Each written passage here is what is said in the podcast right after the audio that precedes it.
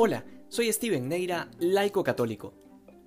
Cuando se nos presenta la escena de Marta y María en el Evangelio de Lucas, siempre tenemos el riesgo de malinterpretarla, llegando a la conclusión equivocada de que la vida activa se contrapone a la vida contemplativa, que el actuar y el rezar son dos cosas opuestas o que en el mejor de los casos no van juntas. Sin embargo, la Iglesia a lo largo de los siglos y teniendo un tesoro de riqueza espiritual de tantos santos, nos enseña que la vida contemplativa puede también ser vida activa y que de hecho aquellos que no estamos llamados a la vocación contemplativa de clausura, es decir, a ser monjas y monjes de monasterio, no por ello quiere decir que debemos desentendernos de una intensa vida de oración. Muchas veces solemos poner excusas absurdas para justificar la pobreza de nuestra vida interior. De entre las excusas más absurdas siempre estará, en primer lugar, aquello de no disponer del tiempo para rezar.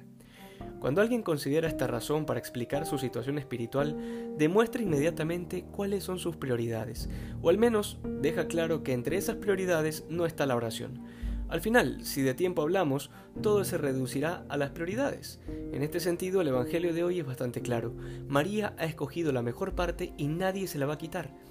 Esa mejor parte que consiste en estar a los pies del Señor contemplando la verdad y la belleza de Dios, esa parte es la que tantas veces nos hace falta en nuestra vida cristiana.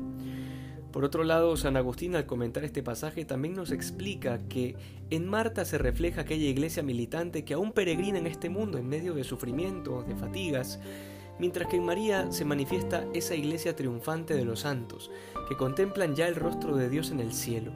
De manera que no es que una realidad elimina a la otra, sino que son sucesivas, porque eventualmente llegaremos a las profundidades de Dios siempre y cuando nos mantengamos fieles y al servicio de Dios y de su iglesia. La vida activa y la vida contemplativa, al menos en nosotros los laicos, que nos debemos a nuestra vocación en medio del mundo, no pueden ser cuestiones meramente teóricas. En verdad debemos aprender a contemplar al Señor en medio del bullicio de la jornada y en medio de los asuntos de este mundo, porque Dios nos espera también en estas cosas terrenas, de manera que podamos luego descubrirlo en la oración y los sacramentos. Que hoy seamos más santos que ayer. Dios te bendiga.